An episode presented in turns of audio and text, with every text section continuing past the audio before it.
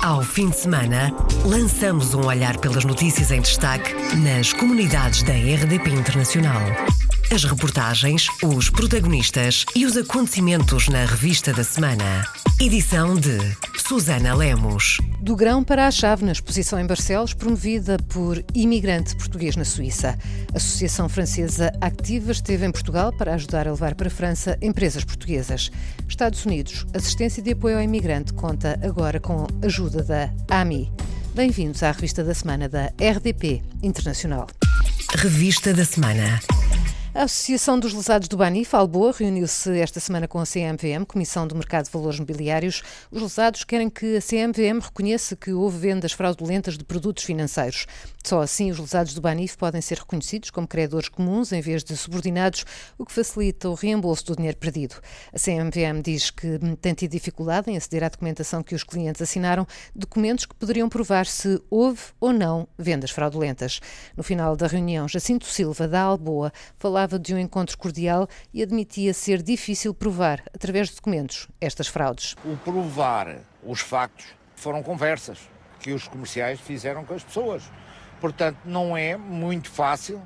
Temos de acreditar que as pessoas, quando contam a sua história, e nós, nas reclamações que apresentámos à CMVM, pedimos às pessoas para contassem a verdade. E essa está transcrita.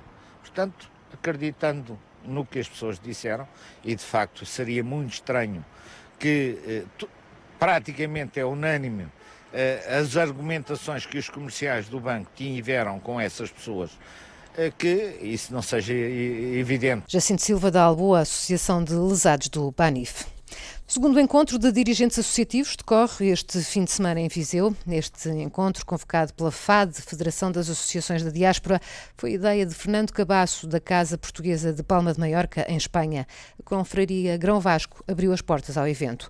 José Ernesto, da FAD e também Confrade, disse que o objetivo é partilhar testemunhos de dirigentes associativos de várias partes do mundo e também revitalizar o conjunto das associações portuguesas no mundo. É importante criar e dinamizar a Federação das Associações já foi criada há três anos e temos que dar vitalidade para ela poder ser um elemento fundamental de unidade e de ajudar a concretizar muitos dos objetivos das nossas associações espalhadas por diversos países. A Federação das Associações da Diáspora tem o apoio do Conselho das Comunidades Portuguesas.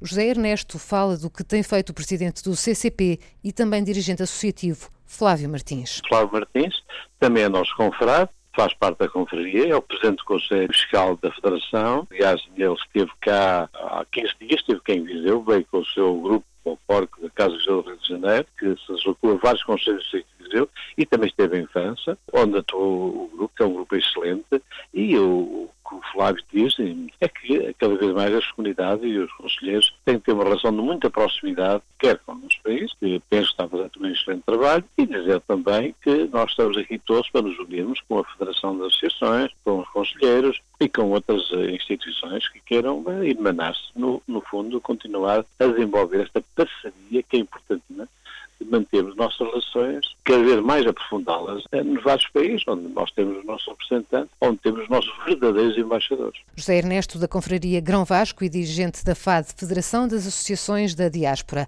Segundo encontro de dirigentes associativos termina hoje em Viseu.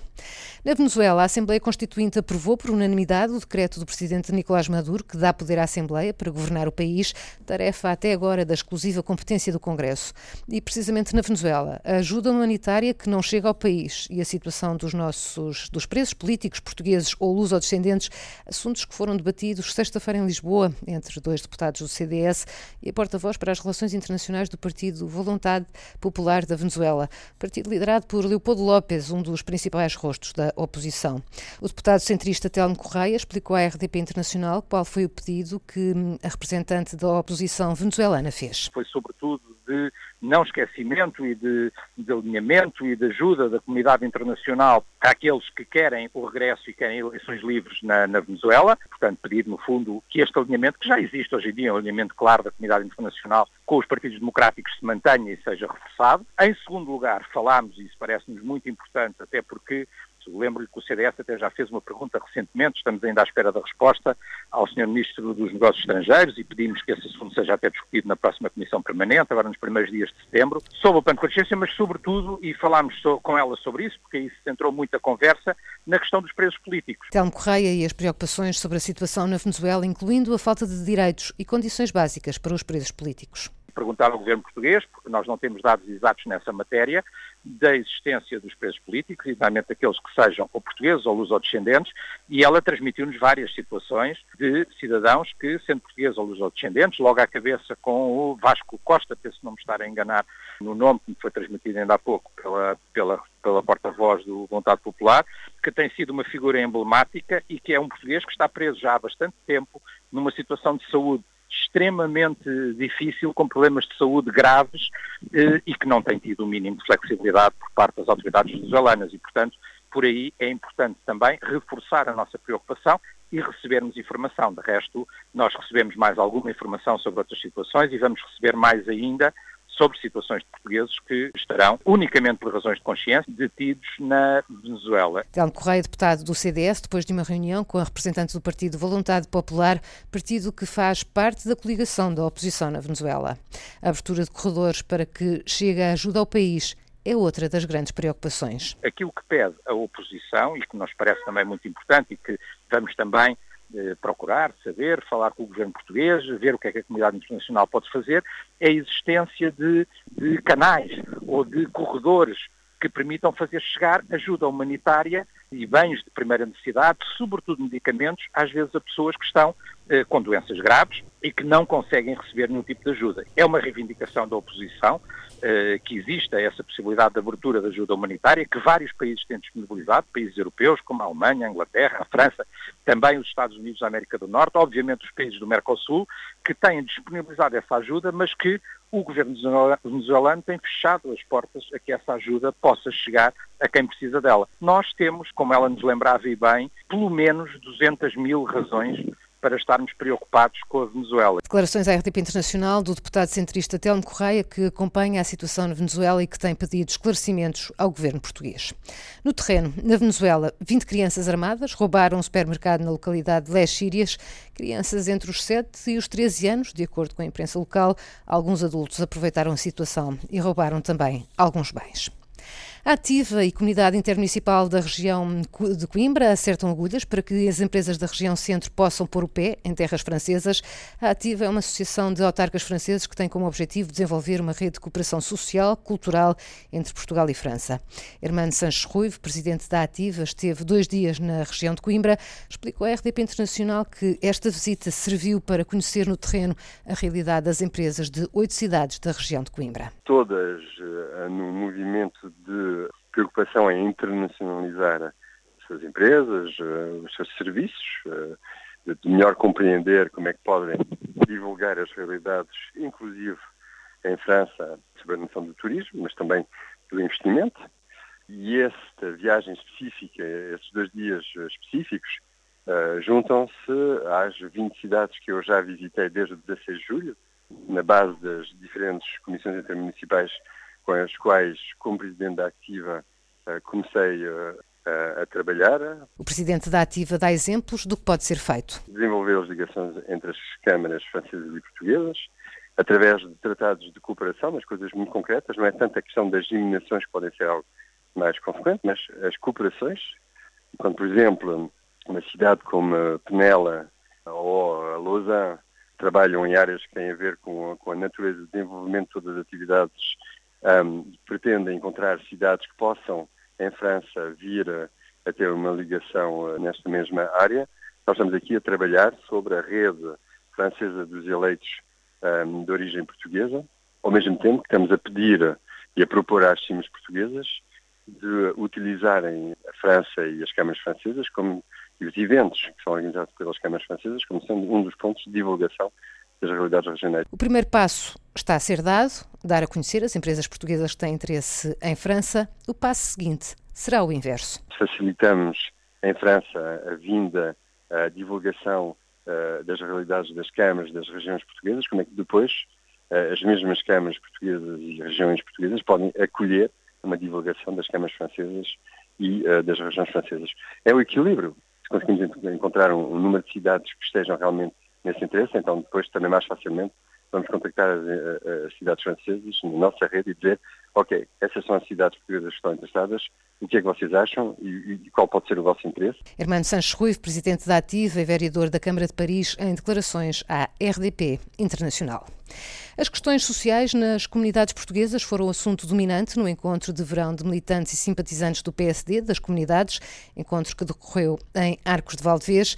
Isto mesmo referiu à RDP Internacional José Cesário, um dos três deputados eleitos pelo PSD pela imigração deputados que organizaram este encontro. Uma das questões que foi mais abordada foi exatamente a problemática social. Existem neste momento problemas muito sérios a nível de portugueses de várias comunidades, o caso da Venezuela é o caso mais grave, sem sombra de dúvida, situações que se vivem no Brasil, que se vivem na Argentina, vivem em Angola, Moçambique e noutros países África, até na própria África do Sul, é uma situação já recorrente desde há muitos anos. Evidentemente que esta é uma matéria que vamos ter em grande atenção nesta próxima sessão legislativa, porque temos consciência que algumas crises económicas que se vivem em alguns desses países podem vir a agudizar estes casos, aumentar estes casos e obrigar o Estado, conjuntamente com entidades locais, a disponibilizar mais apoios e um maior acompanhamento destas situações. O ensino de português foi outro tema em foco, nomeadamente em França. Houve vários portugueses de França transmitiram a sua opinião de que os acordos assinados recentemente entre o governo português e o governo francês não se traduziram em termos concretos em qualquer mais-valia prática para o aumento das oportunidades do ensino português, quer na ótica do ensino integrado, quer na ótica do ensino paralelo. Portanto, estas matérias são matérias que vão motivar naturalmente iniciativas nossas. Organizado pelos três deputados do PSD eleitos pela imigração, o encontro de verão do PSD das comunidades reuniu portugueses residentes em França, Alemanha, Luxemburgo, Bélgica, Canadá e África do Sul. Os assuntos levantados vão ser alvo de iniciativas legislativas dos sociais-democratas na Assembleia da República.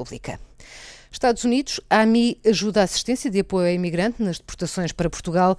O acordo é recente e tem como princípio ajudar a integração dos deportados, quer a nível da língua, quer na prestação de cuidados básicos, como refere a diretora do centro. Quando vai uma pessoa que é deportada para o continente ou para a Madeira, o centro não tem mesmo colaboração com outras agências. Então, é uma, é, esta colaboração que nós temos agora em conjunto com a AMI é uma maneira de nós podermos ajudar, ajudar mais pessoas que não que se vão para, para o continente ou se vão para, para a Madeira é, é, é, importantíssimo que agora nós temos a colaboração com outras agências que também podem pode os ajudá-los no processo para integrá-los. Helena Hughes considera que esta colaboração abre novos caminhos, por exemplo, na transmissão de informações, torna-a mais célere. O que acontece é que nós, quando nós vamos à casa de correção, à prisão, e, e, e, falar com as pessoas que estão no processo de deportação, que são portuguesas, não é?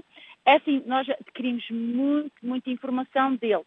E agora é importante que essa informação nós podemos mandar diretamente para a mim e quando chegaram, quando eles chegaram a Portugal, a mim então pode ajudá-los uh, no processo de integração, como, por exemplo, como já está há muitos anos com, com, com o Novo Dia e com a Risca em São Miguel. Nós queremos continuar com o mesmo projeto, mas agora temos a colaboração de AMI e isso é muito positivo. Nos Estados Unidos basta que haja uma infração grave para que os imigrantes sejam deportados, mesmo que estejam legalmente no país, ou seja, mesmo que tenham carta verde. O programa que o Centro de Assistência tem da deportação é a deportação de pessoas que estão aqui com cartão verde, que estão cá legais, não é?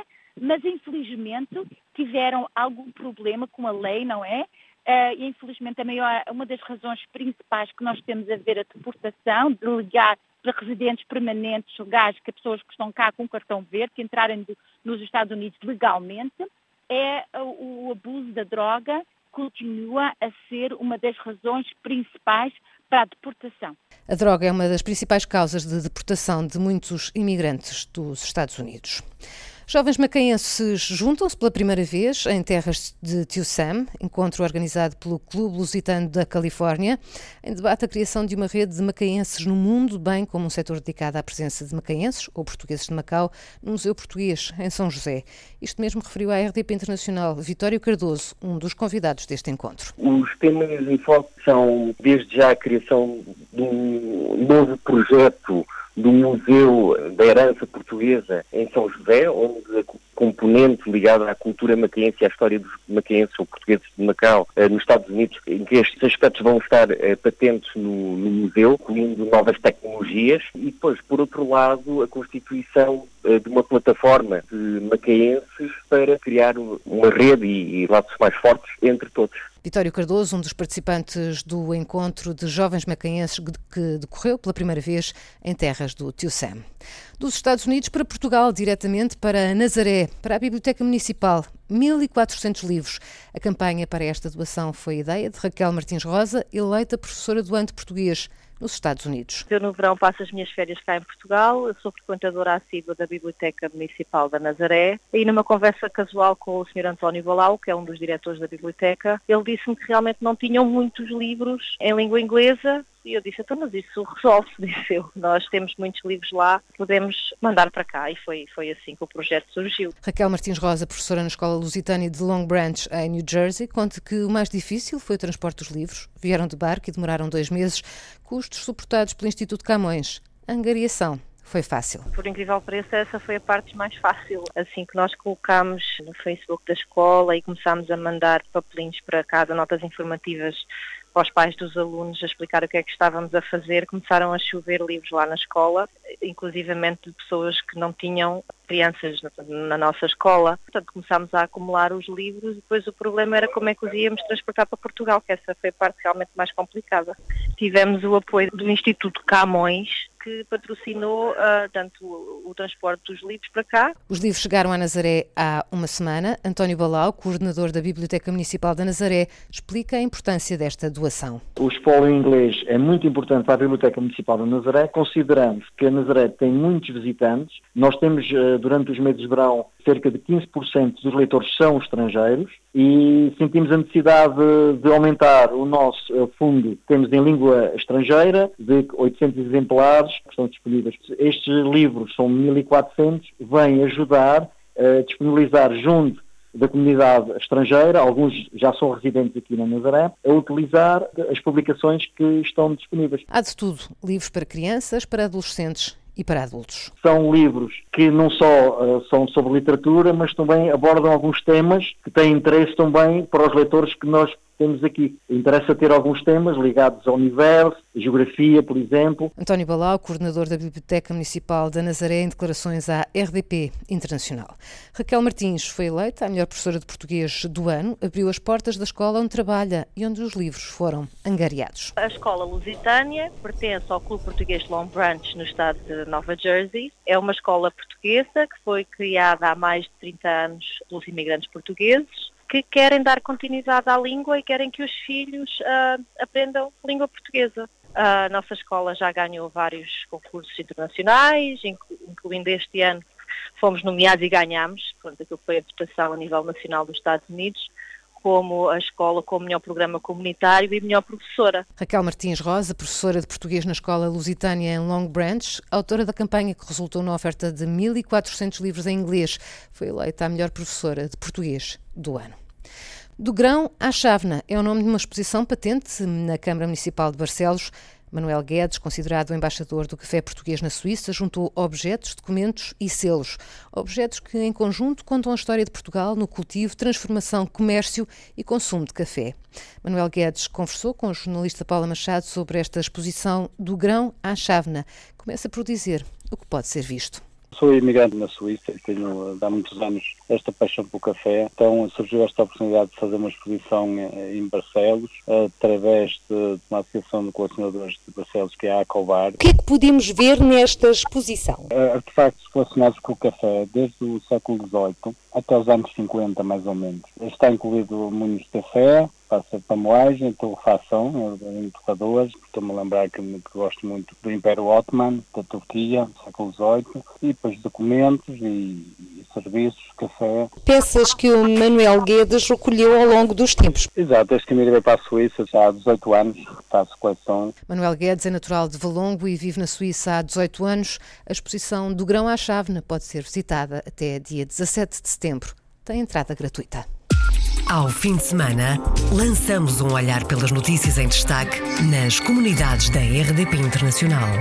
As reportagens, os protagonistas e os acontecimentos na revista da semana. Edição de Susana Lemos.